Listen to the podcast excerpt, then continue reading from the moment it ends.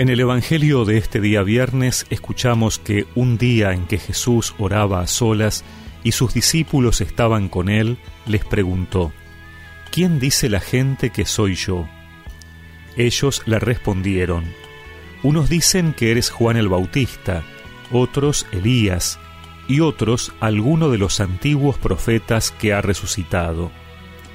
Pero ustedes, les preguntó, ¿quién dicen que soy yo? Pedro, tomando la palabra, respondió, Tú eres el Mesías de Dios. Y él les ordenó terminantemente que no lo dijeran a nadie. El Hijo del Hombre, les dijo, debe sufrir mucho, ser rechazado por los ancianos, los sumos sacerdotes y los escribas, ser condenado a muerte y resucitar al tercer día.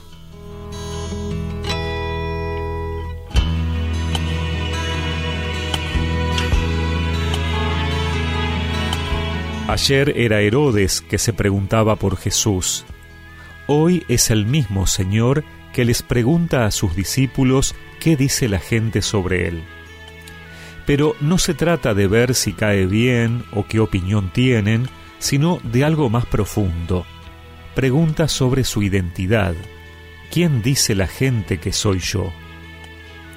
Y la pregunta también va dirigida a sus apóstoles y en ellos a todos nosotros. La respuesta puede ser fácil cuando la hemos aprendido por lo que nos han enseñado, pero Jesús no quiere una respuesta aprendida, sino una respuesta vital. ¿Quién es Él para mi vida?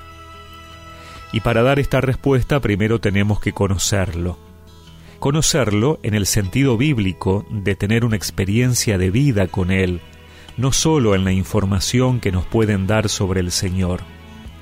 Conocer a Jesús es una pasión, un amor inmenso y un profundo sufrimiento a la vez. Es una pasión porque no se puede ser tibio en el seguimiento del Señor.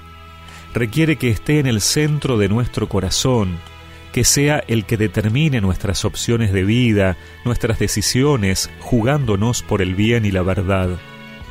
Es un amor inmenso porque Dios es amor, nos ama, y solo desde el amor podemos comprenderlo a Él y dejarnos moldear en la relación con nuestros hermanos.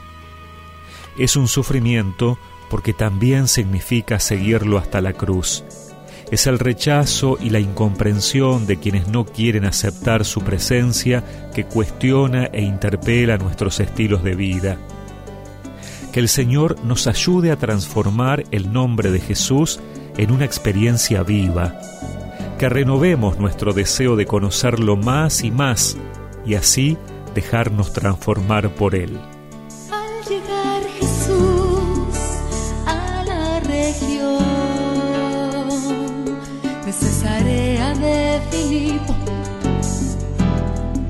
Preguntó a sus discípulos, ¿quién dice la gente que es el Hijo del Hombre? ¿Y vosotros quién decís? ¿Quién decís que soy yo? Simón Pedro le responde Tú eres el Mesías, el Hijo de Dios, el Hijo del Dios vivo. Y recemos juntos esta oración. Señor, que al proclamarte y anunciarte como el Salvador, sea yo el primero en dejarme transformar por ti. Amén. Y que la bendición de Dios Todopoderoso, del Padre, del Hijo y del Espíritu Santo los acompañe siempre.